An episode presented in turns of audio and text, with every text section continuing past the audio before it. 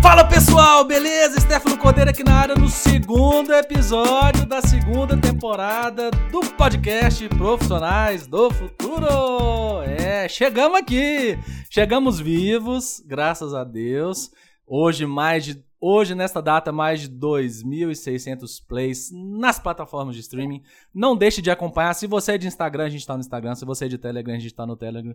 Se você é do LinkedIn, acompanha a gente lá, que a gente também posta por lá. Beleza? É, hoje temos uma convidada especial, mas antes que eu entre uh, neste assunto, queria dar uma boa noite para Melissa Razeira e Renata Almeida que, como eu avisei no episódio passado, agora compõe a bancada fixa do programa. Mel. Oi, muito bom, pessoal. Prazer estar aqui de novo com vocês. Oi, pessoal, muito bom estar aqui com vocês de novo. Sem mais delongas, agora apresentando a nossa convidada de hoje, Lídia Zuin, que é colunista do UOL, lá do Tab UOL, jornalista, pesquisadora de futuros, escritora, mestre em semiótica e doutora em artes. Seja bem-vindo, Lídia. Obrigada, Stefano. Obrigada, Renata e Mel também. Estou muito feliz de estar aqui conversando com vocês hoje. E aí, o nosso podcast, a gente vai falar hoje um pouco sobre futuros, futuros especulativos e como que a ficção, né, a literatura ali, a arte, as artes cênicas, né, o, a, e o cinema influenciam é, o passado, o presente e o futuro. Mas eu queria que antes, Lídia, você falasse um pouquinho sobre a sua carreira, como você começou e, e, e de onde saiu esse, esse gosto pelos estudos de futuro. É, então, na verdade, as coisas meio que aconteceram por acaso na minha vida, até minha formação em jornalismo, porque desde criança sempre gostei muito de escrever nas aulas de redação, eu pedia para ler minha, minha redação, na, ah, sei lá, sempre fui muito próxima assim, dos professores de, de português e tal. Aí eu pensei, mas não quero fazer letras, eu quero fazer uma outra coisa, então eu vou fazer jornalismo. Eu fiz um testezinho lá na escola que eu, que eu estudei, né, no Objetivo, e deu jornalismo, jornalismo como uma carreira para mim. Mas eu nem fiz FUVEST, eu não fiz nada, eu só fiz um vestibular, que foi da Casper Libero, e ainda fiquei na lista de chamada, então eu entrei depois mas foi um vestibular que não tinha, tipo, é, física, química, eu sempre fui horrível nisso, né? Isso é engraçado porque eu tirei mais nota na de matemática chutando do que pensando e lendo as coisas da parte de português, mas isso é detalhe. Enfim, entrei na faculdade, comecei, estava achando super legal e tal, e aí eu tive um professor que acabou sendo meu orientador depois do TCC, que é o professor Eugênio Menezes, e ele era, na época, coordenador do Centro Interdisciplinar de Pesquisas da Casper. Então, ele sempre falava para os alunos né, que estavam acabando de chegar se eles tentassem assim fazer uma pesquisa, né, no segundo no terceiro ano, que são os anos que eles aceitavam os alunos, né, para começar a vida acadêmica, tal, e o quê, ver, né, aprender a pesquisar. E fora isso também tinha um descontinho na, na, na mensalidade, que era tipo 15%, assim, então é, não é pouca coisa. E aí eu falei, ah, vou tentar, mas eu só podia entrar no segundo ano. Então, no segundo, eu fiz um projeto de pesquisa, mandei, passei, e aí eu resolvi estudar justamente uma coisa relacionada à cibercultura, porque esse professor Eugênio, quando, quando explicou a teoria da comunicação e chegou na parte de comunicação digital, cibercultura, ele falou de agente de um livro de ficção científica que era o Neuromancer, do William Gibson. E aí eu, eu não lia ficção científica, aliás, eu nem era uma leitora assim ávida antes de entrar na faculdade, eu comecei a ler depois que eu entrei na faculdade. É, e aí eu li, comecei a ler as distopias né, do século passado, de Mirada Mundo Novo, Laranja Mecânica, tal lá, e comecei a ficar muito interessada nisso. E passei no CIP, fiz a minha iniciação científica, que foi sobre uma animação japonesa que se chama Zero Experiment Lane, de 98. E aí, bom, eu estava começando a fazer pesquisa, né? Eu fui orientada pelo professor Walter Lima, e aí eu fiz essa comparação entre o que era fictício, né, tecnologias fictícias da animação e tecnologias reais. Uh, então, eles já imaginavam lá em 98 como a gente poderia se conectar à internet sem o uso de dispositivos, que seria o caso né, da Neuralink hoje em dia. Mas naquela época, em 2009, para essa pesquisa, não tinha isso ainda. Então, eu comparei com o Wi-Fi, porque o Wi-Fi também não existia em 98, estava sendo desenvolvido ainda. Então, fiz uma comparação nesse sentido. Mas ninguém falava sobre futurismo, nada. Até usei o Ray Kurzweil como referência na minha pesquisa, mas ninguém falava muito sobre isso e tal. Em 2010, eu cheguei a fazer um evento com meu orientador, o Walter Lima, na Casper, chamando escritores de ficção científica, físicos, engenheiros e tal, para falar da relação entre ficção científica, ciência e tecnologia. Mas, de novo, foi um evento super pequeno, pouca gente apareceu, mais os aficionados de ficção científica mesmo. Mas está no YouTube até hoje em dia, para quem quiser assistir. é, é, Science and Fiction, tipo rock and roll, só que Science and Fiction com aquele apóstrofo e tal. Enfim. E aí eu meio que desencanei, sabe? Porque eu, eu até brinco que eu era a mina estranha que ficava falando sobre alienígenas, comunicação com golfinhos e internet, porque é umas, umas pira lá da animação, para quem já assistiu, faz sentido, tá? Mas daí não fazia sentido na época, né? Ninguém falava de futurismo, ninguém, né? Era uma coisa muito específica. Aí eu meio que desencanei e resolvi estudar arte. E no meu TCC estudei uh, um tipo de música, né? Música industrial. E a estética que muitas bandas adotam, que é militarista, fascista e tal. E aí eu foquei numa banda austríaca chamada Nachmar e eu tive a oportunidade de ir para Viena numa escola de verão lá que teve na Universidade de Viena, até porque um, um professor era conhecido do meu orientador, né, o professor Eugênio. E aí eu fui lá, apresentei minha pesquisa, entrevistei o DJ, fui numa balada também lá para ver ele discotecando num bunker que foi usado durante a guerra e tal, sei lá, foi, foi muito louco. Mas foi uma pesquisa de semiótica da cultura. E por isso eu continuei, eu percebi que eu era muito mais né, voltada para a academia do que como jornalista, nunca trabalhei em redação de verdade, eu só fiz estágio no Centro Cultural São Paulo, escrevendo matérias e atualizando o site deles, e depois na, no site de jornalismo da Casper. Falei, ah, não, vou seguir carreira acadêmica. Fiz um mestrado em semiótica, também estudando cultura, né? Então, eu analisei a obra do, de um vienense também, de um, de um austríaco também chamado Gottfried Helbein, que fez trabalhos, inclusive, com Rammstein e com a com Marilyn Manson. Ele fez as capas de um, de, uma, de um álbum dele, mas eu estava mais tentando analisar por que ele colocava, tipo, ele faz pinturas hiperrealistas, né? Que são, parece foto mesmo, assim. E ele, ele pintava crianças com armas, com uniforme militar e tal. Eu tentei entender o que, que era aquilo. E consegui de novo ir para Viena e entrevistar ele. Então foi super legal também o trabalho. Aí eu, era isso que eu queria, só que, tipo, não tinha carreira para mim aqui no Brasil. É meio aquela meme da Xuxa, sabe? Não tem homem para mim no Brasil. Mas era, tipo, não tinha trabalho para mim no Brasil. Então eu falei, meu, eu participei de muitas, muitas entrevistas de emprego. Eu lembro que, não sei se é assim ainda hoje em dia, mas naquela época faziam a gente trabalhar na entrevista de emprego, né? Então tinha que escrever uma, uma redação, corrigir um texto, fazer um post de, social, de mídias sociais, né? E eu, tipo, passada, assim, né? E nunca querendo me pagar mais do que, sei lá, um mínimo em TJ, né? Mas enfim. Aí um amigo meu falou que tava com uma vaga lá na Rockstar Games, na Inglaterra, e falou, ah, por que você não tenta, né? Falei, ah, beleza, vou tentar, não vai dar em nada, né? Mas já tô na roça mesmo, então qualquer coisa.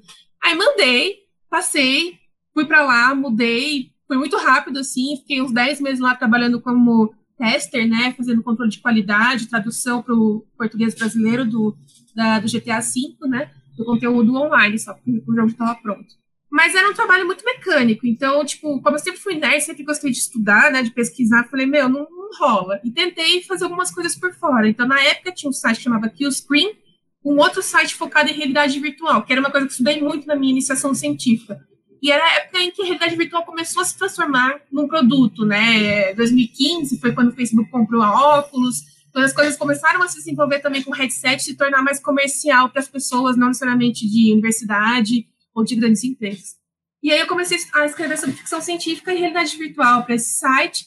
E aí eu resolvi voltar para o Brasil, porque não estava dando certo lá, queria fazer doutorado e tal eu ia cobrir um evento para esse site que era o BRVR. E conversando com o organizador, ele falou: Meu, você sabe tanto, né? Comentei da minha pesquisa de 2009, da minha iniciação científica, por que você não participa da, da última mesa que é sobre o futuro da realidade virtual? Eu falei: Beleza, vou participar. É, e lá eu conheci a Camila Gattas, que é futuróloga. Enquanto ela estava apresentando o trabalho dela, eu falei: Meu, é exatamente isso que eu pesquisei na minha iniciação científica, só que eu fiz na regra da BNT e não essas apresentações bonitas, sabe?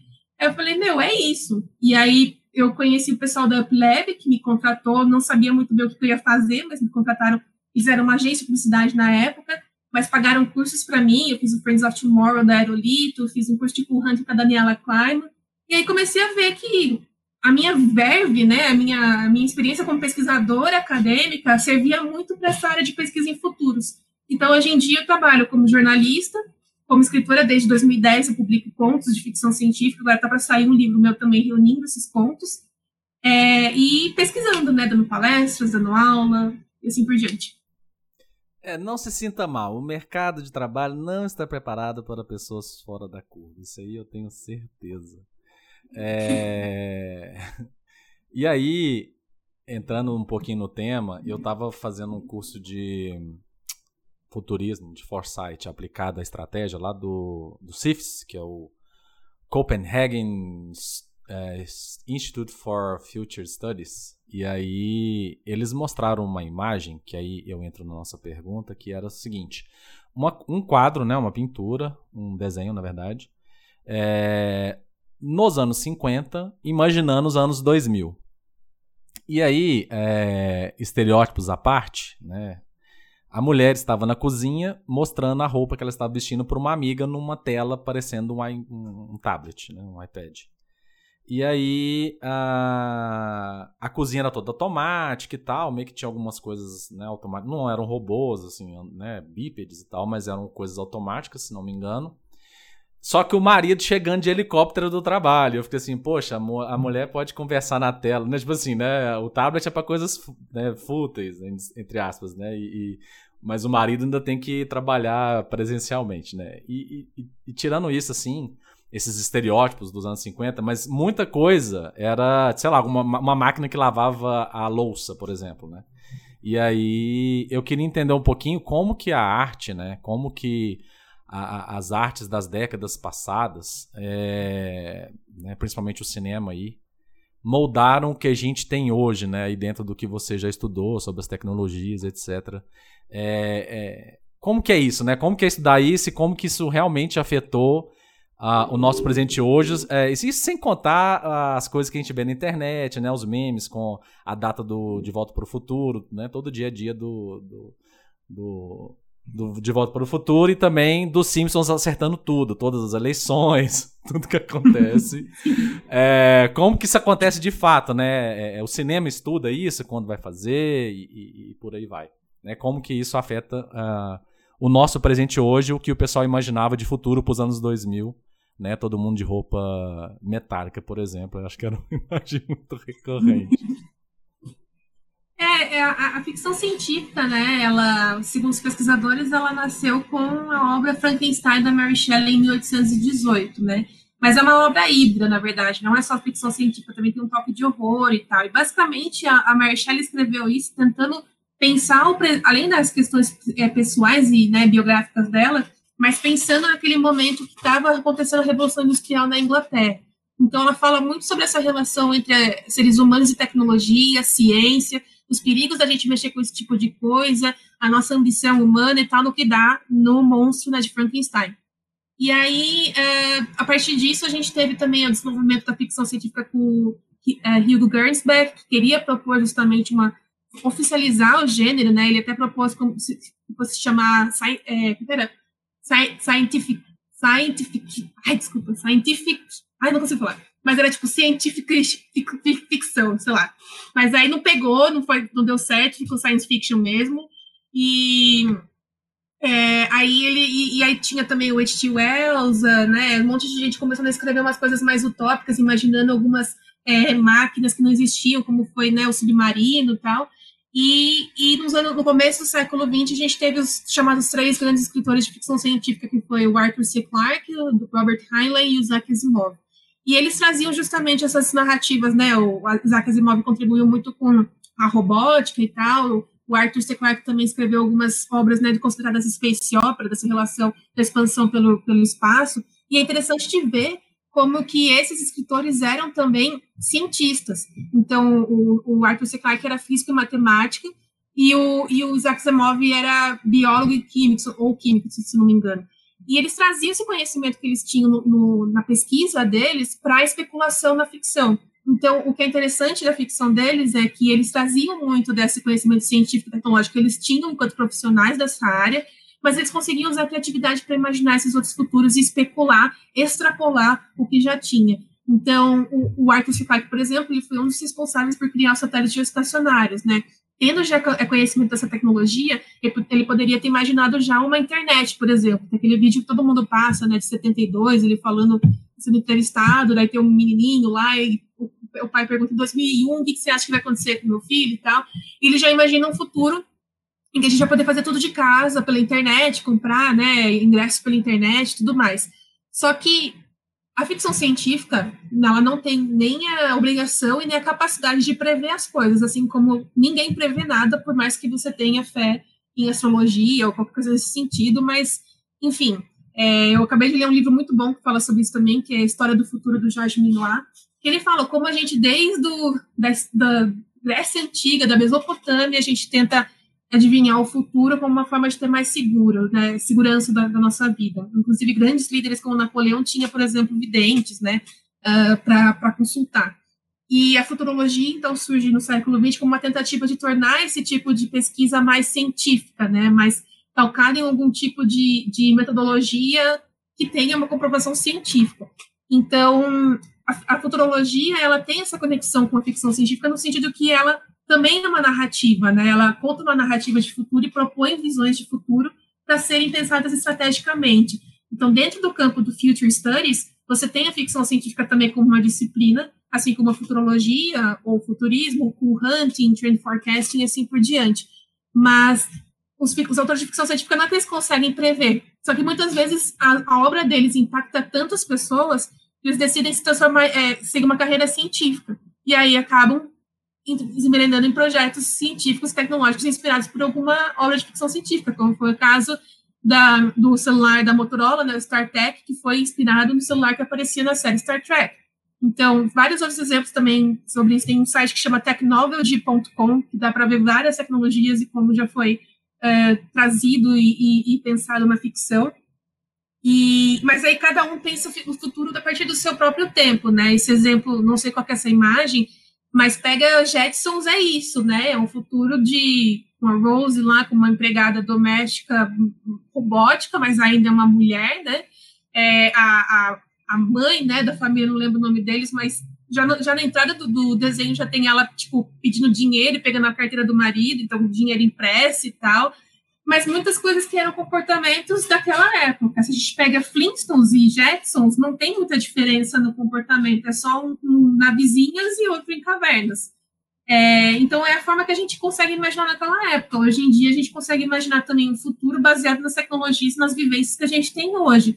A gente não consegue pensar muito além do que a gente está vivendo agora às vezes acaba, acaba de acontecer alguma coisa que a gente imaginou, talvez porque a gente influenciou ou porque realmente faz sentido acontecer, existem probabilidades, né? Mas não tem como prever o futuro mesmo. Então, é interessante de ver isso como era o futuro imaginado antes. E isso é uma coisa que está pegando muito forte na nossa cultura atual, que é muito nostálgica, né? Então, o Mark Fisher ele fala, por exemplo, de hauntology, que é essa ideia dos futuros do passado que não aconteceram. E aquela brincadeira que a gente faz, né? Ah, Hoje em dia a gente não tem carro voador, mas a gente tem, sei lá, é, iFood para entregar comida quando a gente tem fome, sabe? Sei lá, alguma coisa nesse sentido. No sentido que, comparando como se o carro voador ou Colônia Marte fosse uma coisa superior a ter os serviços, né, sei lá, do aplicativo, não sei o quê. Mas é, é porque a gente tem essa saudade, a gente queria viver o futuro que a gente viu em De Volta para o Futuro, que a gente viu em Blade Runner, talvez não exatamente naquele mundo que só chove chuva, é, chuva ácida, né? Mas era uma, estética muito interessante que a gente vivia, né? Que a gente consumia de uma forma artística que era interessante, mas para viver naquele mundo, provavelmente você não ia gostar. Seria até uma coisa muito próxima do que São Paulo é hoje, né? O cara que criou dois, o Cyberpunk 2077, ele veio para o Brasil e falou que São Paulo é a cidade mais cyberpunk do mundo, né? Então, não, não, é, não é muito ideal querer viver num lugar assim, num futuro assim. Mas, mas é isso, e até a gente brinca, né? Quem gosta de ficção científica, a gente fala, a gente gosta de cyberpunk, a gente gosta de Blade Runner, mas a gente preferia viver no futuro solarpunk, né? Que é uma coisa mais é, ecológica, equilibrada, sustentável, assim por diante.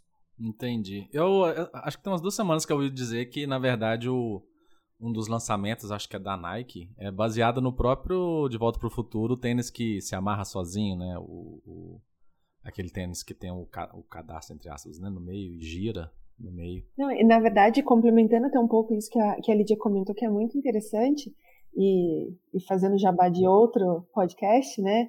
É, eu vi que você comentando, Lídia, até no, lá no, no podcast do Future Pod, é a, a, questão de ver a ficção científica não só como uma visualização do futuro, mas também uma metáfora para o presente, né? Que eu acho que a Margaret uhum. Atwood fala isso, né? É, é, eu, eu, acho muito, eu, eu acho muito interessante a gente poder cada vez mais trazer essa questão da literatura, do cinema, da arte para dentro da nossa realidade, porque e, e ao mesmo tempo é triste de ver que as pessoas não dão tanta atenção, né? Não sei, acho que você já deve ter estudado em algum momento da sua vida, ah, mas vai ficar estudando livro? Você vai ficar só lendo, né? Vai ficar só na teoria? O que, que você vai trazer? O que, que isso traz efetivamente para o mundo corporativo, vamos dizer assim, né? Uhum. Pro dia a dia e tudo mais. Na verdade, se as pessoas prestassem atenção, talvez cada vez mais a gente teria esses cientistas formados que querem fazer com que as coisas boas do, da ficção científica do passado, ou de tudo que está sendo produzido até hoje, é, nisso para evoluir, não só evoluir na tecnologia propriamente dita, é, trazer, criar uma IA super mega poderosa, mas que a gente não alcance nem o de 2000, 2001 e muito menos uma Skynet da vida, mas que a gente busque os melhores caminhos e consiga aplicar desde hoje, né? Achei muito uhum. interessante. Nós três aqui fizemos lá o curso da, da, da Aerolito e, e, pensar nisso, né? Que o, o grande ponto da, do, do, futurismo é imaginar cenários possíveis, desejáveis, né? Aquilo que e o como que a gente vai lidar com esses cenários. A gente já tem que estar preparado pensando isso lá no futuro, né? Desde já. Então, uhum. e por que não olhar exatamente para a questão da literatura, do cinema, que às vezes a resposta pode estar ali, a gente só precisa entender o, o, o caminho, os meandros ali de como fazer as coisas acontecerem. Exato. E até me lembrou de um exemplo que saiu uma notícia umas duas semanas atrás de um grupo de empresários alemães que desenvolveram uma luva para a mulher tirar o, o, o absorvente. Então, tipo, não tinha o menor sentido, a gente nunca precisou disso, sabe? Mas eles criaram, ou seja, não está escutando, não está indo conversar, não sabe o que é aquilo. Então a gente tem esse problema mais na questão né, de gênero, de raça e assim por diante, mas é, trazendo para o recorte da ficção é que às vezes a, a gente fica muito focado em dados comerciais, dados demográficos, estatísticos, e não vai para a arte, para a ficção, como uma forma de tentar pensar de, de forma mais abrangente, né, de forma mais metafórica. Eu brinco que a ficção científica é um lugar seguro para a gente imaginar. A gente pode imaginar como que vai ser se se o, Brasil fosse atacado por uma bomba nuclear. A gente pode imaginar na ficção científica, ninguém vai morrer de, de verdade, né? A gente imaginando, mas quais são os, as coisas práticas que a gente pode fazer para evitar esse ataque ou para sobreviver ao ataque e assim por diante? É esse tipo de coisa que a futurologia faz. E usar a ficção científica nos dá uma, uma maior profundidade para pensar eticamente, para construir narrativas que façam sentido para a gente nós somos criaturas né, que se baseiam em narrativas. Tá? E o Joseph Campbell para falar justamente sobre isso, mas a gente, a gente pega também mitologias, né, folclores, são histórias que contam não somente a existência daquelas criaturas, daqueles deuses, mas que passam os valores e né, as ideias da cultura daquele povo. E aqui, quando a gente está falando de futurologia, quando a gente conta essas histórias, a gente está tentando, então, organizar esses valores e a nossa cultura pensando estrategicamente como chegar naquele, naquele futuro que a gente deseja ou como evitar esse futuro. E aí você vai ver a abordagem de diferentes pesquisadores, né? O Hans Jonas, por exemplo, ele na futurologia comparada dele, ele fala: "Não, a gente tem que sempre pensar no pior cenário possível, porque se for dar certo, vai dar certo mesmo, e a gente só tem que aproveitar. Mas se for dar errado, a gente precisa estar, estar preparado para lidar com isso ou conseguir evitar que a gente chegue nesse ponto, né? Então você tem várias abordagens. Por outro lado, a gente, você tem o Peter Diamandis falando da abundância e de como a gente tem que ser pensar com um mindset, eu odeio essa palavra, né? Mas ter um, uma mentalidade de abundância e tal, é, que isso ajuda a gente a pensar um futuro melhor e ter melhores perspectivas de como né, ter também um futuro melhor.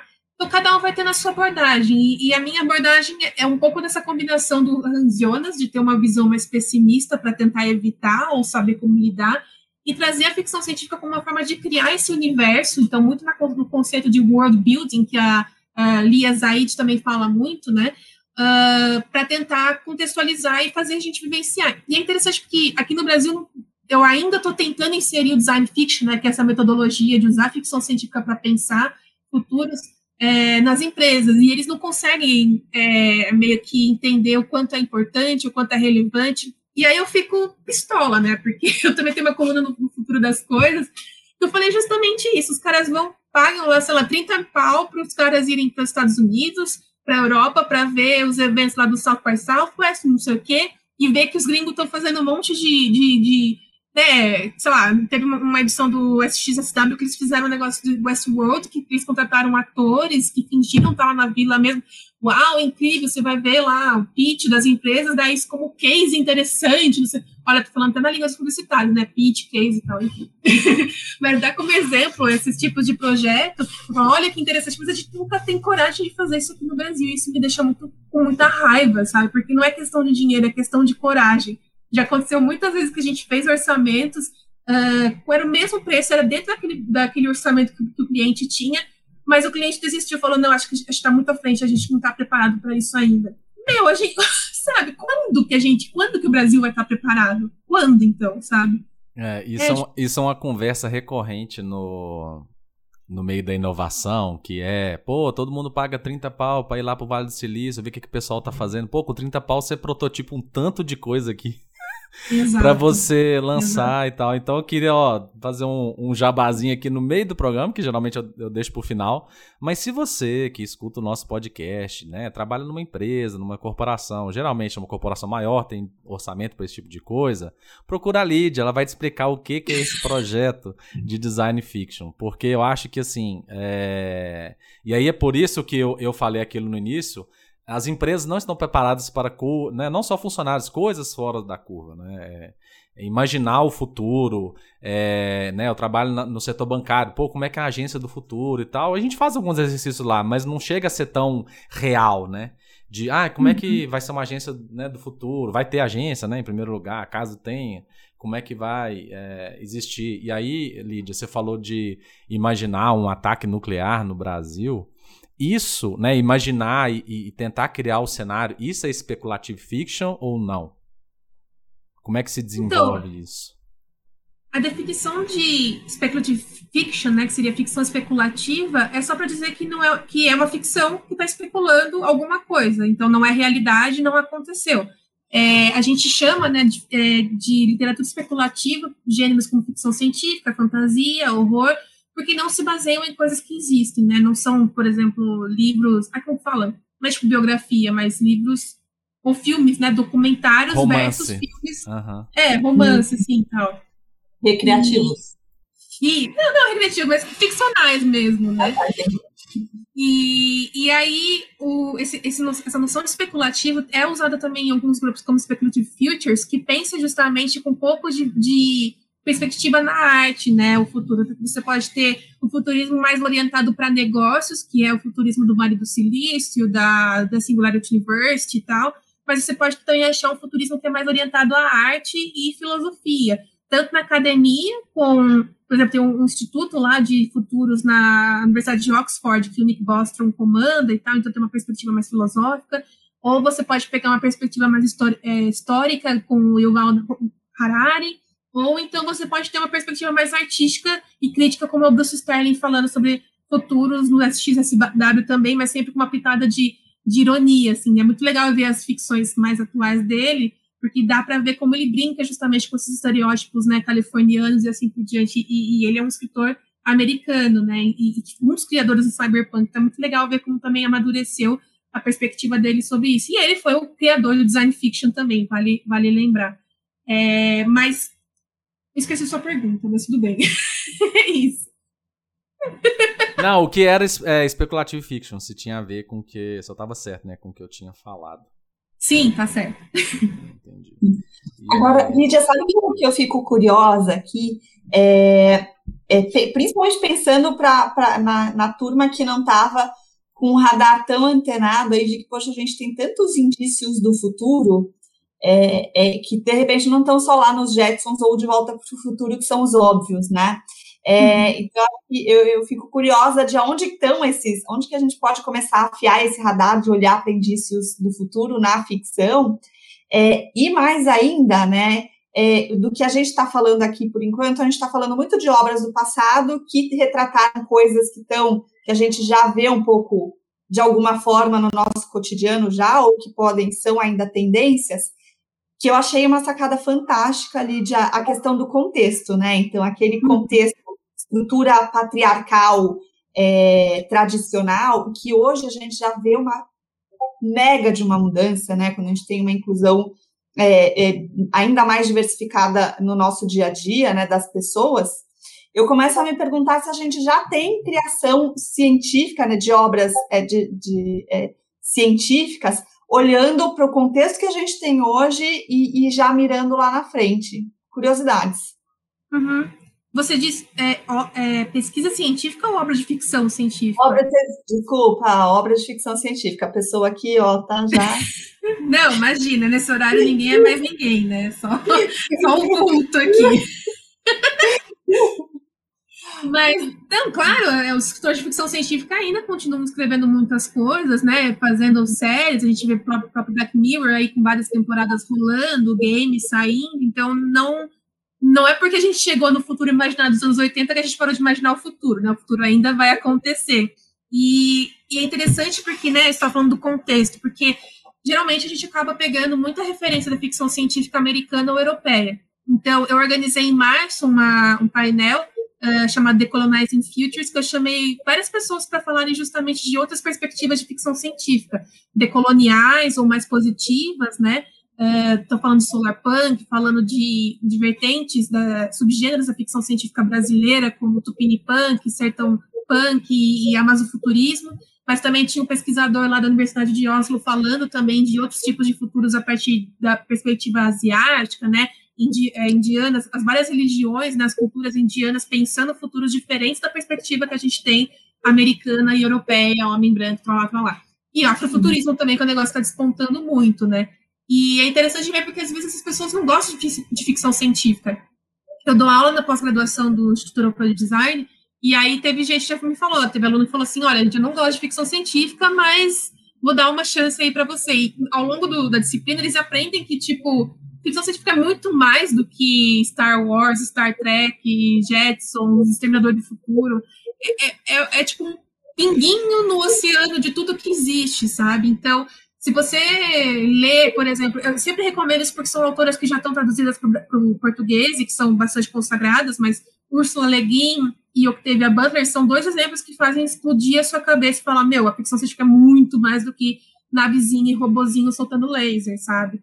E aqui no Brasil a gente também tem vários escritores fazendo esse tipo de coisa. Na própria história da ficção científica brasileira, a gente teve esse embate lá no começo dos anos 60, 70, que os autores não sabiam se eles iam copiar o estilo americano ou criar uma coisa nova. Enfim, tem muito pano para manga para falar isso, não vou fazer uma historiografia aqui da ficção científica, mas é, só para dizer que tem muitas coisas. Então, é, é, importante buscar outras, outras fontes, sabe? Ler outros autores, é, ler autoras é, mulheres, trans, negras, assim por diante. Tem um manifesto irradiativo também, né, que foi feito por dois escritores aqui do Brasil, falando justamente para trazer essas outras perspectivas de uh, gênero, de sexualidade, de identidade. Então, por muito tempo a gente teve uma ficção científica que era né, masculina, branca e americana e europeia, mas isso mudou, pelo menos desde os anos 70, quando a gente teve né, Octavia Butler e o Samuel Delany. Então, e aqui no Brasil também a gente está vendo o Fábio Cabral fazendo coisas com afrofuturismo, o Roberto Causo também desde os anos 80 ou 90 publicando Tupini Punk tem muita coisa acontecendo. Inclusive, uma das primeiras coletâneas solar punk do mundo foi brasileira. Então, a gente precisa reconhecer, assim, sabe? Acho que depois de Bacurau também ficou mais claro, sabe? Outra perspectiva de futuro e de valorização da nossa cultura, do que a gente pode trazer de contribuição, né? Porque a gente tem esse complexo de vira-lata que acha que tudo que a gente vem, que a gente faz, é inferior. Então, a gente, né, louva o americano, vai lá para o Vale do Silício, vai para o SXSW, e, inclusive, abre as pernas se vem aqui, né? E quer explorar a gente como foi em Bacurau, só que não rolou desse jeito, né? Meu, eu achei incrível, porque trouxe sacadas muito específicas. Eu preciso fazer uma confissão. A minha é. mulher é. falou assim: Nossa, tem um filme no Netflix muito legal. E não sei o que, Bacurau, e Nordeste, não sei o que. Eu falei assim: Ah, não vou assistir, não. Vou assistir, não. Não. Ah lá. Pode assistir sozinha. Aí, beleza. Aí ela assistiu. Aí ela voltou. Eu assisto de novo vamos assistir. E não sei o que, não sei o que. Aí tem um dia que eu assisti, cara. E, e é assim, às vezes ela fala assim: vamos, escolhe um filme pra você dormir, né? Que vai assistir, vai assistir tarde eu acabo dormindo. E aí, cara, eu não consegui dormir porque é muito legal. No começo você fica assim, ai, nada a ver. Tipo, os americanos vinham aqui e saem matando um monte de gente, nada a ver. Tipo assim, pô, você acha nada a ver, mas você acha normal, tipo, assistir uma ficção que o americano sempre salva o mundo dos alienígenas, vai pra, pro meio de marcha ou pra dentro da nave e tá tudo normal. Não, beleza. Tipo assim, agora, chegar uma turma de americanos querendo só alguns corpos para brincar de tiro ao alvo, desculpa o spoiler, gente. Pra quem não assistiu, assistam Bacurau. Mas tá no trailer, né? Mas é. Então, a gente acha. Nossa, nada a ver. Que exagero. Como diz o meu sogro, que exagero de filme. Nossa, muito nada a ver. E aí, se, né, a gente acabou entrando no que, era, no que era a próxima pergunta, era isso, né? Como que a gente traz essas visões de mundo, né, futuros ou não, para o nosso contexto, né? Eu, eu sempre brinco aqui no podcast que é toda vez que a gente traz alguma, algum cenário, né, de, de ah, estão criando é, a IA vai dominar não sei o que. Eu falo, tá, mas e a taxa Brasil? Quando é que isso chega aqui? Quando é que a pessoa lá no, na, na, no, na beira do Rio Amazonas ou alguém lá de Nazaré das Farinhas vai conseguir ter acesso a essa tecnologia?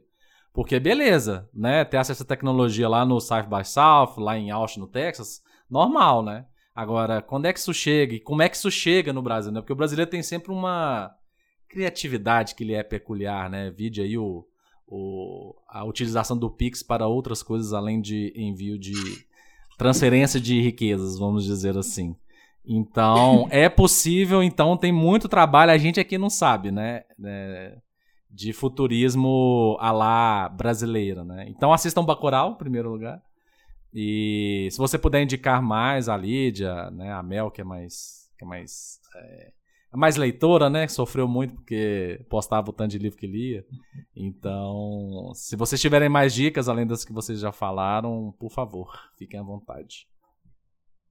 Ah, eu acabei de ler agora um romance que saiu do jornalista André Cáceres, Nebulosa. É uma space opera que mistura várias referências de cultura grega antiga, mas também tem referência do. Ai, como chama aquele autor brasileiro que escreveu Vida, não é Vidas Secas, o. Graciliano Ramos? Isso, Graciliano Ramos também. É, e tô lendo agora um outro livro também de um brasileiro, Ricardo Celestino, que chama Até que a brisa da manhã necrose o seu sistema. É alguma coisa assim. E é um, não, isso é um livro muito incrível, porque é tipo um cyberpunk brasileiro se passando em São Paulo e o estilo também é muito foda, porque ele escreveu tipo como se fosse poesia, é, são quebras de linhas, não tem ponto direito, meio, meio que nem aquele o que escreveu o Saramago. da cegueira lá, Saramago, é. Uhum. Mas é meio loucura, assim, mas tipo uma coisa mais agitada do que o Saramago. O Saramago é mais poético, né? E, e é meio frenética a forma como ele escreve esse livro. Tô achando maravilhoso, assim. E é muito legal de ver como alguns escritores brasileiros realmente tentam né, brincar com a língua para passar a ideia e não só recontar a mesma história de navezinha dando tiro no espaço. E o Braulio Tavares foi um escritor que falou muito sobre isso quando a ficção científica começou a se desenvolver aqui no Brasil, né, de fazer uma ficção científica mais poética, mais né, artística do que necessariamente só contar, ah, aquela, aquele robô destruiu a cidade, não sei o que lá, aquela coisa bem americana, né. Então, eu, eu recomendo muito o canal do YouTube Fantástico Cursos, do professor Alexander, porque ele justamente ensina muito sobre gêneros de ficção, fala com muita gente aqui do Brasil que escreve. Tem um vídeo muito bom que ele entrevistou o Causo falando sobre Tupinipunk, o contexto em que isso foi desenvolvido aqui no Brasil, quais são as principais características né, do gênero. E tem as suas peculiaridades, né? A própria pesquisadora Elizabeth Gingway, Gingway, desculpa, ela escreveu o livro A História da Ficção Científica Brasileira e ela fala justamente isso. O cyberpunk brasileiro, por exemplo, é totalmente diferente do cyberpunk americano. O cyberpunk brasileiro traz muito mais putaria e muito mais, tipo, piadas e, e um humor meio obscuro, assim mesmo, é, do que quando a gente lê, por exemplo, um William Gibson, que é uma coisa muito mais estética. É aquela sujeira que é bonita, digamos assim, né? Aquela sujeira cinematográfica. E aqui no Brasil, não, tem muita, muita questão da sexualidade e tal. Aí vai do gosto de cada um. Eu, particularmente, não gosto de coisas muito sexualizadas, mas tem essa questão do brasileiro trazer isso e tentar normalizar, né? Então, tem esses toques da, do brasileiro. E, é interessante ver, por exemplo, como o Sertão Punk, agora mais recentemente, nasceu desse jeito.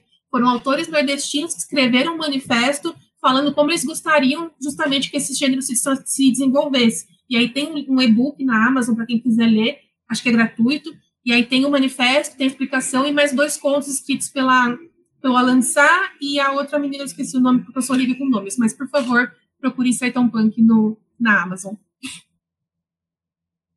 E é, é, muito legal a gente pensar, porque todo mundo liga muito é, ficção científica, né? A isso que você falou, navezinha, robozinho, tecnologia dominando o mundo, mas a gente tem aí várias, é, vários grandes clássicos. Infelizmente, meu conhecimento de ficção científica brasileira é muito esparso, se conheço nada, agora estou anotando vários para ler aqui para poder me atualizar.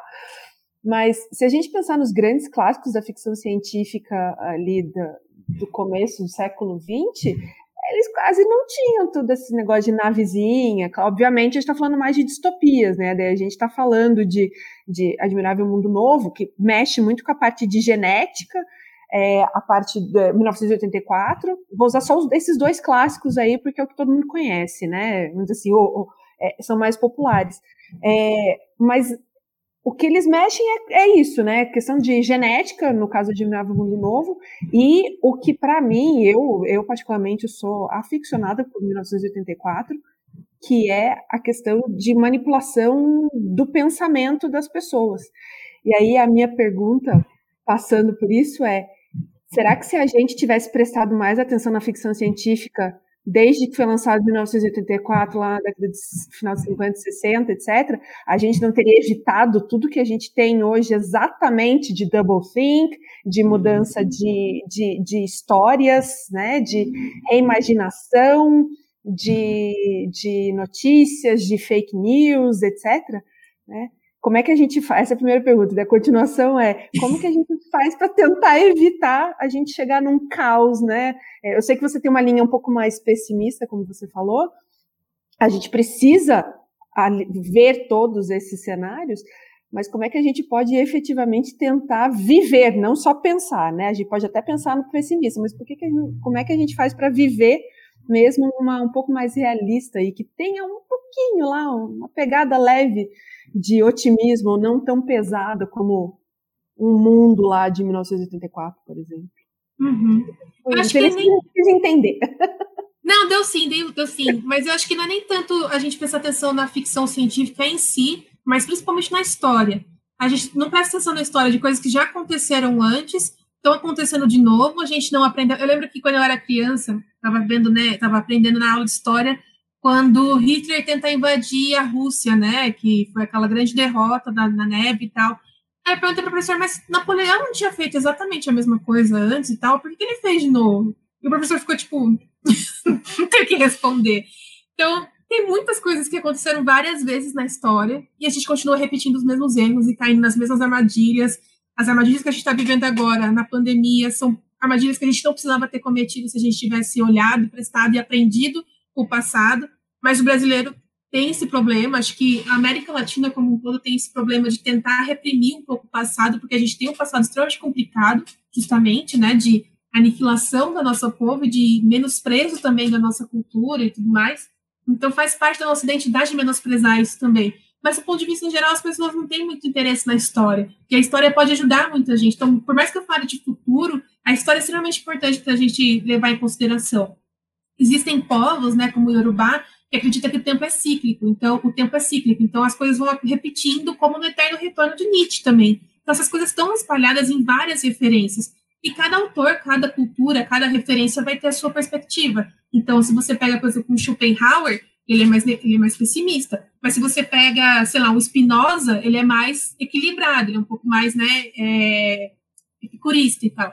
E aí, uh, nesse sentido, a gente tem visto muito na área de futurologia uma tentativa de achar nem a distopia, nem a utopia. Porque a utopia, se você parar para pensar, Admirável Mundo Novo é uma utopia, na verdade, porque é uma sociedade que funciona perfeitamente ao ponto de que ela é distópica. Então, chegar na utopia, conquistar a utopia, não é uma coisa boa. E a distopia, obviamente, também não é uma coisa desejável. Como achar o meio do caminho? E aí o Kevin Kelly, que é um futurista, ele propôs o termo protópia, protópia, que é tipo justamente esse meio termo, é um futuro que é melhor, mas que também tem coisas ruins.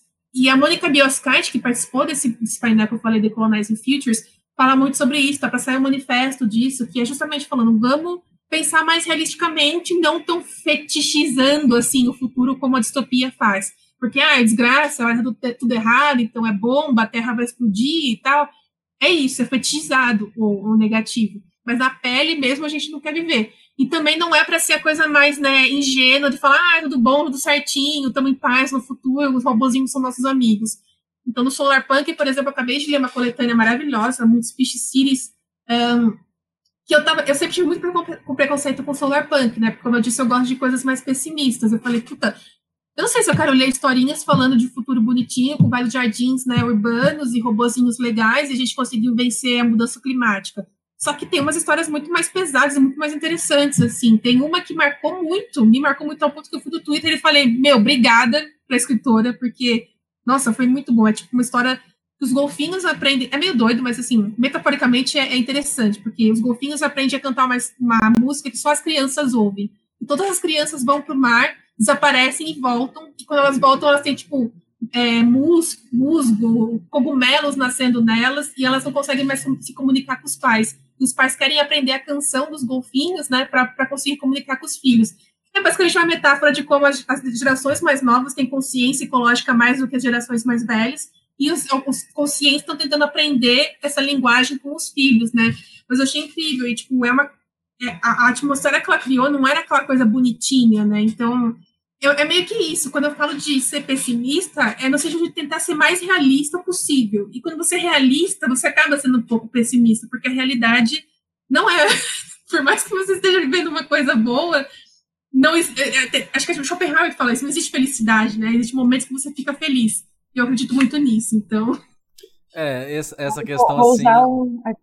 É, essa questão assim, eu falo que eu sou um realista esperançoso, né? Escutei isso e me apropriei porque às vezes a gente tenta muito enxergar esses mundos utópicos e distópicos, né? E, e aí, né, a sua, a sua iniciação científica e, e início do mestrado foi com, com o Ray Caswell, e se você olha né, o que ele escreve, o que o Peter Diamant escreve, escreve, em 2050 todo mundo é maravilhoso, vai ter se integrado à máquina, vai rolar a uhum. singularidade, ninguém vai mais matar ninguém, nós vamos tudo viver dentro do computador, e, e não é bem assim, né? E aí uhum. e, e, tem essa questão também, né? De eles, eles criam mundos que eles imaginam que possa acontecer, mas não necessariamente vai acontecer, né? E é, a gente fala, por exemplo, eu vi alguns, acho que é recente, acho, né, acho que é da Lid o texto que eu que eu passei um olho, que é sobre o geneticismo, né? Desde os anos 50, 60, você acredita que, olha, na próxima década você vai poder escolher a cor do olho do seu filho, o sexo, você vai poder calcular o QI e, e, e, e vão ter é, extra, né? Vai ser poder ser gerado extrauterinamente, vai, né? vai ter a, a, a gôndola ali, que o menino, a, a bolinha lá, o, o, útero artificial, né, para cuidar da criança e tipo assim, né, os pais vão poder, tipo assim, a mãe vai poder não né, ter que passar por todo esse processo, né, de, de, de, gravidez, etc. E até hoje a gente não viu nada disso, né? A, a própria, né, quando gente, acho que aqui a gente é um pouco mais ou menos da mesma idade, quando saiu a, a questão da Dolly e etc, uhum. né? É, eu lembro de ter visto, inclusive foi no Fantástico, e, e, e, pouco se avançou, uh, pelo menos mediaticamente, até onde a gente sabe, é, ou legalmente, né? Nessas questões hum. genéticas. Ou seja, né, nem tudo acaba se confirmando nesses mundos especulativos. Mas o que não é, é, abstém a gente de praticar esses exercícios, né? De especular. E, e aí, aplicando mais assim no Brasil e no que a gente imagina né, para os próximos anos, eu eu sempre trago essa conversa assim. Eu imagino é, tempos muito turbulentos, né? É, é, igual você falou, né? A gente não aprende com a nossa história. E no primeiro episódio dessa temporada eu falei sobre isso, né? Que a, a, é, é, tudo cíclico, cara. Se eu, eu, leio coisas de, né, da Bíblia dois mil anos atrás, leio contos russos da camponesa de 1800, leio coisas né, de décadas passadas, é sempre o mesmo papo, é sempre a mesma estrutura de, de, de problemas né, da, da sociedade. Né? Quando vocês falam que é ficção não é só arminho, le, arminha, laser e tiro, é, eu acho que a gente consegue trazer muito mais da nossa realidade né, e fazer alguns exercícios de, de, de ficção especulativa. Ah, e se, sei lá, é, a gente tem alguns vários filmes aí no Netflix, tem um, um, muito engraçado que é sobre o gênero, né, que eu não lembro o nome, vocês podem me ajudar, que né, se os homens fossem mulheres, as mulheres fossem homens, né, no mundo que é, o homem teria que se depilar, e, e, e aí é, é, é, um exercício de empatia, chega a ser um exercício de empatia, né, como que ah, nesse futuro especulativo, e aí também vem o, o, o, conto da Aya, que eu meio que acompanhei ali. É, eu ficava na sala vendo a minha esposa assistindo. E eu falava assim, cara, que horror, não acredito nisso. E, e é mais possível do que eu mesmo imagino, né? Tipo, o conto, o conto da Aya, né?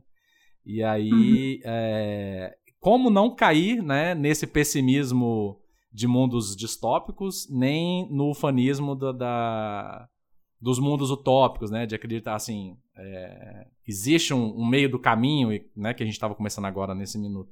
Existe um meio do caminho plausível, ou é melhor não pensar em nada e abaixar a cabeça e continuar vivendo minha vida do jeito que eu vivo hoje?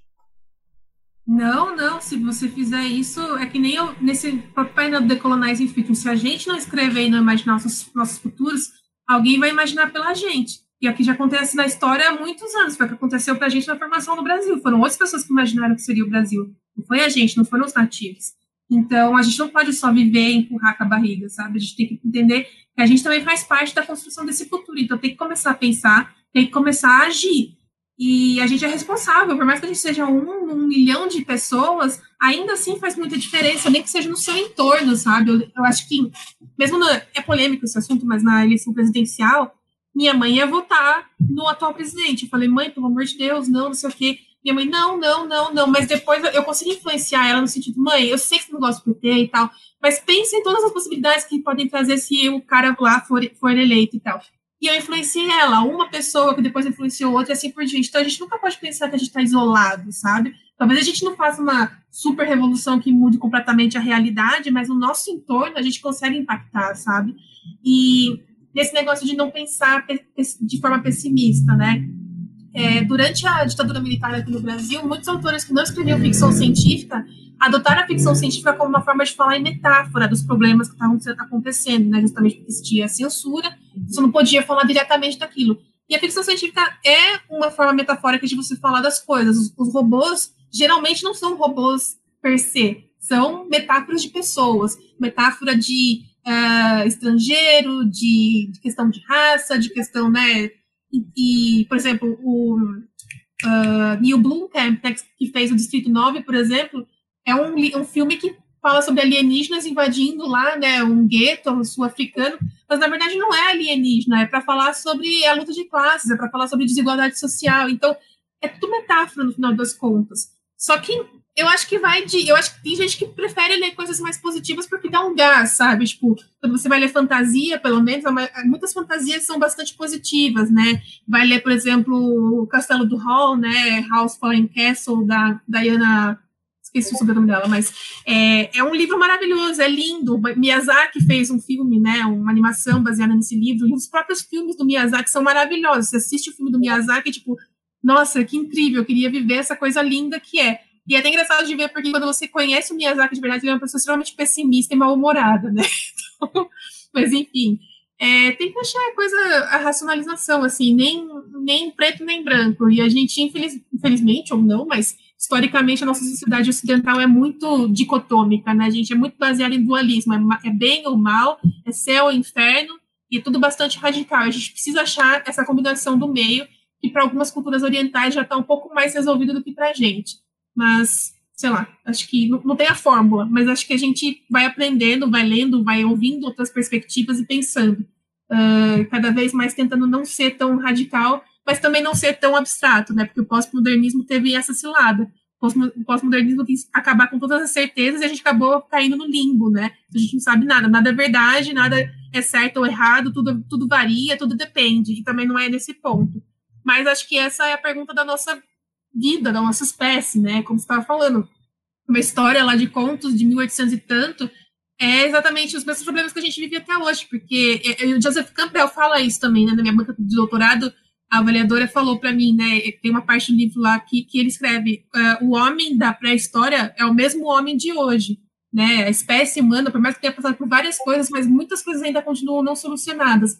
Própria questão do luto, né? A gente estava falando de morte aqui antes de começar. Estou terminando de ver uma série aqui na, na, Netflix, Surviving Death, que basicamente fala de, de médiums, né? De gente procurando formas de contactar os, os mortos e tal. E no final das contas, por mais que não seja possível contactar os mortos, esses processos, essas reuniões, na verdade, são formas de lidar com o luto, que é um negócio que desde a primeira pessoa que morreu acontece e a gente nunca solucionou, né? Pelo menos não na cultura ocidental. Mas, é... enfim, falei bastante. É isso. E sabe o que é muito legal vocês comentando agora sobre isso? Ah, que caminho, né? Para a gente não ser tão utópico, tão, tão distópico quando pensar. É, e, e a questão da sociedade, né, que é sempre 8 ou 80 no nosso caso, me lembra muito aquele o vídeo famoso, o TED Talk famoso da Chimamanda Adichie, né? Da, uhum. da, o perigo de uma única história. É, e eu acho que isso, e, eu acho que isso é muito legal do estudo do futuro, dos futuros, né? Que, que eu, eu assumo, eu estou entrando nesse mundo há pouco tempo, né? Mas uhum. faz pouco tempo que eu entrei nesse mundo todo, estou achando isso muito legal, porque exatamente para a gente não ficar preso numa história só. Porque Sim. quando você visualiza caminhos possíveis, desejáveis, prováveis, você vê horizontes maior, você aumenta teu repertório, você aumenta tuas referências e você sabe lidar melhor com as situações. Né? Uhum. Você ficar muito preso somente nessa dicotomia, como você comentou, Lídia, é, é, é, isso. A gente vai ficar louco, é por isso que a gente já está louco na sociedade atual, né? Porque é tudo muito extremo. É, então, quando você tem mais opções, você não fica preso na questão de uma história só, de uma vertente só, um caminho só, é, talvez alivie um pouco dessa tensão que a gente tem, né? É, a perguntar para uma criança de 5 anos o que você vai ser quando crescer? Não. Faz ela pensar em vários caminhos, várias opções, deixa ela criar todos os futuros que ela quiser para ela, né? Sem Sim. cortar absolutamente nada. Isso me lembra até que a gente estava falando, né, daquele projeto do, dos alemães que criar a luva para trocar o absorvente. Uhum. É uma coisa simples, é questão de gênero, mas é conversar com o outro. É, se, você pega um homem branco para pensar o futuro, uma mulher negra para pensar o futuro, com certeza cada um vai dar prioridade e vai pensar coisas diferentes. Então, a minha versão de futuro, não só porque somos pessoas diferentes, mas porque temos vivências diferentes também, nossos corpos têm vivências diferentes no mundo. E isso impacta muito como a gente vive, existe e gostaria de existir ou continuar a existir. Então, é muito legal uma frase que eu ouvi da Morena Maria, que ela fala de afrofuturismo. O que é afrofuturismo? É, a ideia radical de que negros existem no futuro. Isso para mim foi incrível, porque é isso, sabe? Porque para algumas pessoas os negros não deveriam existir no futuro, não deveriam nem estar existindo agora, né? Então, são narrativas diferentes. Então, achei muito incrível o que ela falou, assim, e é isso. As outras perspectivas é falar com outras pessoas, é pensar com a partir de outras culturas e assumir que você tem o seu viés. Quando você assume que você tem o seu viés, você está mais pronto para conseguir ver, não, existem outras possibilidades. Por isso que eu falo, eu sou pessimista, mas eu sei que existem outras perspectivas. E elas são tão importantes quanto. Porque se eu fosse extremamente pessimista também, eu não ia para frente, né? Você só acredita, ah, vai dar tudo ruim, então porque eu vou fazer alguma coisa? Então é sempre bom estar aberto para escutar e aprender, e aí você vai tirando a conclusão. A gente vai morrer com 100, 200 anos, como o Rick Kurzweil quer, e até os 199 anos a gente vai estar aprendendo e mudando nossas opiniões e, e construindo, sabe? Então, eu que isso. Renata Almeida, você que é a nossa especialista em carreiras aí, como você enxerga esses possíveis futuros, o futuro do trabalho, o futuro do meu trabalho, né? Porque no final das contas, é, a gente é um pouquinho egoísta e fica tentando absorver e imaginar os nossos próprios futuros. Nossa, gente, acho que a Lídia ela traz tanta, tanta coisa que a gente pode ter insights e, e, e pensar aí no, em o que, que a gente pode fazer quando a gente fala é, no trabalho, né? E aí, muito lembrando até um ponto que eu comentei em um outro fórum com o Stefano, né? De que o trabalho não necessariamente é aquela vida que a gente tem dentro do mundo corporativo, né? Assim, o trabalho ele é qual é a função social que a gente tem né, com a nossa atividade laboral. Né? Então, como que eu estou contribuindo para a sociedade? Eu acho que essa é uma primeira pergunta, é, esse é um primeiro ponto de pauta que vale a gente, é, é, é, eu, eu, eu provocaria, né, todo mundo é, que está aqui com a gente, a começar a, a refinar um pouco mais esse olhar para quais são esses papéis sociais que a gente começa a ver em possíveis futuros né? E muito considerando, lembrando, né, que futuro do trabalho fala da alta velocidade em que a gente tem as atualizações, principalmente da indústria 4.0, e por isso a atualização das carreiras também muito rápida. Então, a própria é, Fórum Econômico Mundial, Unesco, falam de literacia futuro, do, de futuros, né, é muito para essa ampliação de olhar. E eu vejo aqui a, a Lídia, ela traz é, muitas dicas, muitos insights é, de como que a gente pode ampliar essa nossa visão, é, como que a gente pode começar a caminhar aí é, para desenvolver essa competência que são que é a, a, literacia em futuros.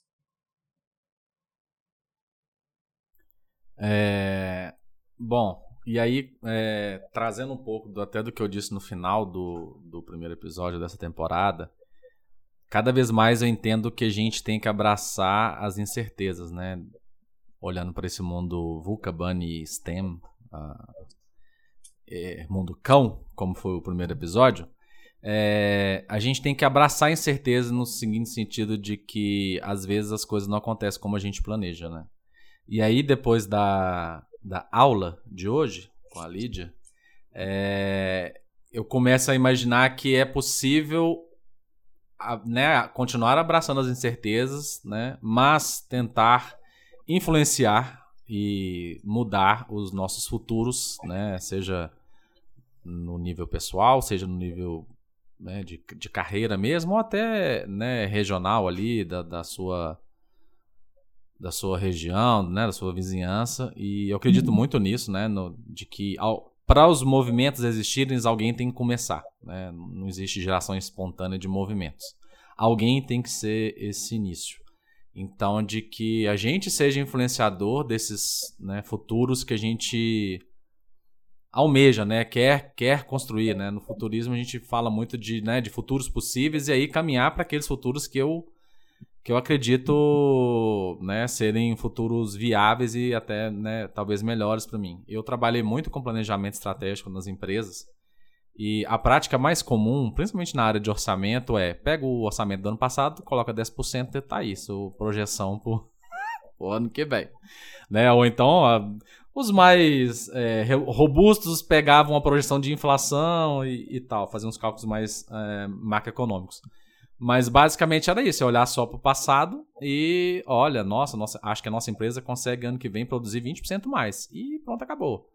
Só que hoje eu entendo que não é só isso, né? A gente tem que continuar olhando para o passado para não cometer os mesmos erros, mas também olhar para frente, para frente e se planejar para esse futuro que, que é, a gente não, desconhece, né? Não tem certeza absoluta de algumas coisas, mas que a gente tem algumas certezas, né? O próprio Nassim Taleb, o criador da, do termo cisne, cisne negro, é, contesta que a pandemia foi um cisne negro. Ele acha assim, olha, eu vi uma palestra dele que ele falou assim, no máximo um cisne branco. Mas que o mundo, né, por causa da, das suas conexões hoje, né, que você viaja, pega um avião e com 24 horas você está do outro lado do mundo, e acabar tendo algum problema, alguma crise sanitária, é isso que ele falou, né? Não necessariamente exatamente uma, né, uma, uma gripe, né? Um, uma Covid. Mas que, que isso já era meio que esperado, cientistas, alguns cientistas já, já estavam alertando, etc. Então, é possível, né? É, é impossível prever, né? Pre, predizer. Mas é possível calcular é, o que vem por aí então, a minha mensagem final seria: abraça a incerteza, mas fica de olho daí para frente, tá? Faça seus cálculos, é, planeje, né? Mesmo que não dê 100% certo, planeje para esses futuros possíveis, faça esses exercícios, né? É, e aí eu queria que a Melissa falasse e aí a Lídia fecha que eu vou fazer uma pergunta para ela. Bom, vou, ah, como a Renata já disse, depois e o Stefano também, depois dessa aula, quero pegar toda essa lista de referências maravilhosas aí, tem um monte de livros, alguns que a, que a Lídia eu já li, mas tem outros aí que não, eu quero muito. É, e falando especificamente de criatividade, na verdade, tudo que, que a gente conversou aqui reforça até uma coisa que eu sempre falo, toda vez que, né, quando eu falo sobre criatividade, é, faço palestra sobre criatividade, bato papo sobre criatividade, que é aumentar repertório. Quanto mais repertório a gente tem, quanto melhor o seu repertório, quanto mais diversificado, melhor. Não quer dizer que você só precisa ler os grandes clássicos. Você não precisa ler só Nietzsche e Schopenhauer, né, na parte de filosofia, para você achar que você já tem um repertório bom. Não, tem que ler tudo. Você tem que ler HQ, Você tem que ler é, livros, inclusive livros que você que, que, as pessoas comentam que são ruins, pelo menos você tem uma noção se é ruim ou não, mas a opinião é sua, né? Mas você aumenta o seu repertório. Quanto mais diversificado esse repertório, como eu estava comentando, mais conexões você consegue fazer, mais você coloca o teu cérebro para trabalhar, né? Você, é, você aproveita, falando da ficção científica é, especificamente, você aproveita para dar uma descansada do mundo atual. Às vezes pode ser que a, o livro seja um pouquinho mais pesado, né? Como os exemplos que a Lídia é. comentou, é. né?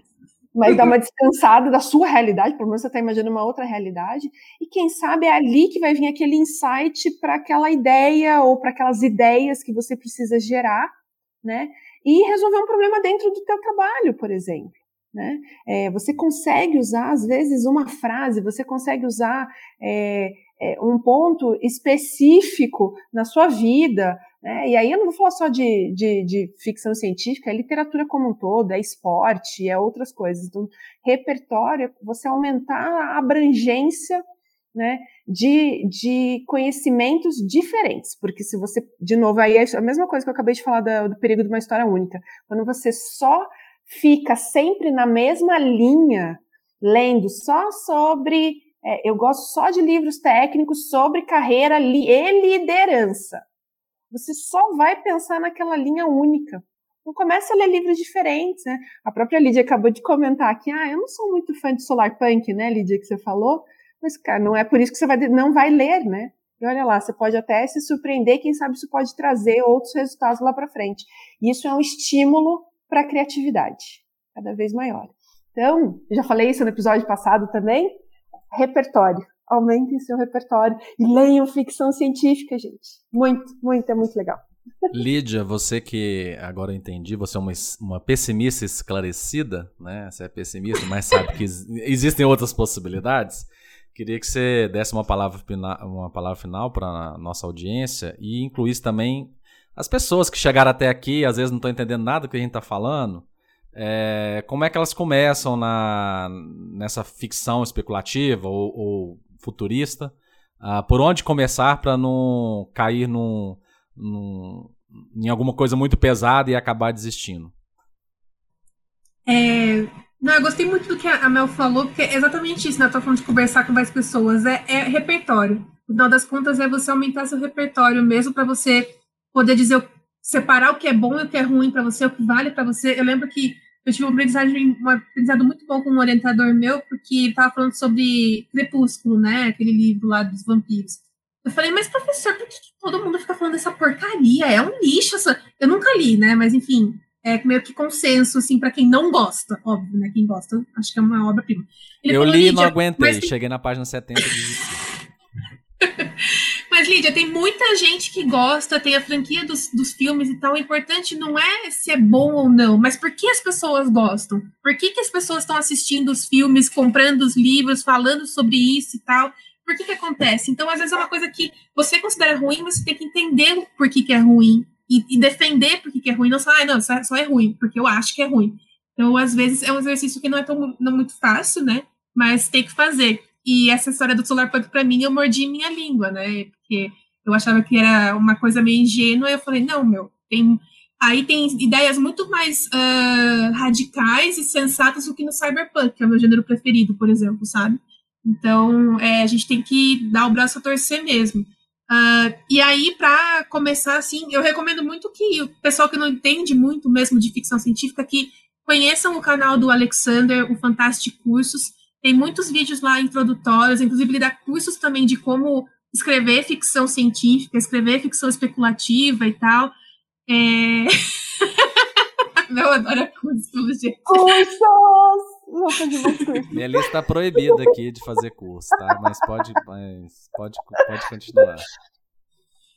Não, tem também as minhas colunas do UOL, né? Na, na Envision a gente tem um Slack comunitário também com um canal de ficção científica lá que a gente comenta, também alguns livros que a gente está lendo.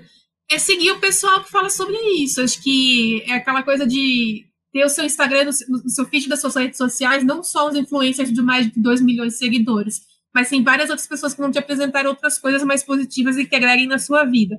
Provavelmente você não vai, não vai agregar muito com você se você vir uma propaganda de um chá que tem gosto de cookie para você emagrecer.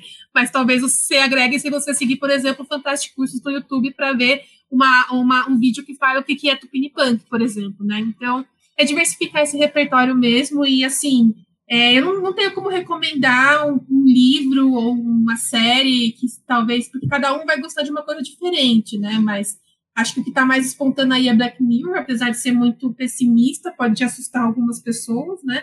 É, tem Years and Years também da HBO, que é, um, é pessimista também, mas acho que é um pouco mais realista do que Black Mirror.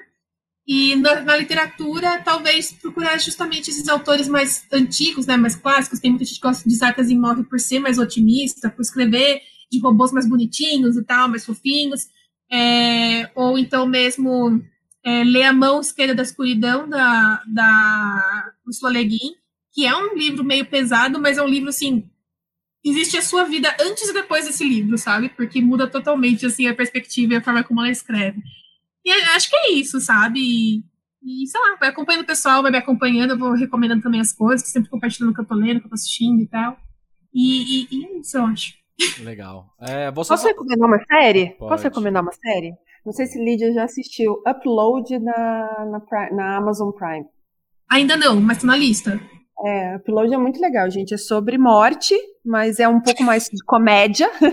é um pouco mais comédia no sentido que a pessoa pode escolher quando ela está prestes a morrer, se ela quer simplesmente morrer, ou se ela quer ser uploadada para um limbo onde ela vai viver como se fosse uma. É, não, vai, como se fosse um arquivo na nuvem, uma consciência na nuvem, assim.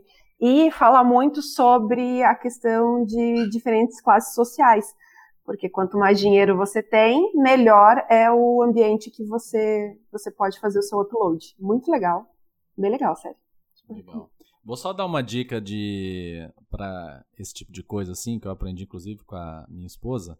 Se você, né, se seus amigos só compartilham meme e coisa inútil, é... cria um perfil no Instagram, YouTube, etc. Assim, você não precisa chamar ninguém. Você cria lá, sei lá, por exemplo, Stefano underline fiction. E aí você só segue as pessoas. E aí quando você tá no humor, né, no mood que a gente fala, de ver coisas desse tipo, você entra nesse perfil, pronto. Não precisa ficar vendo aquele tanto de, de gente, até chegar lá na, no final da, da, né, no caso do Instagram.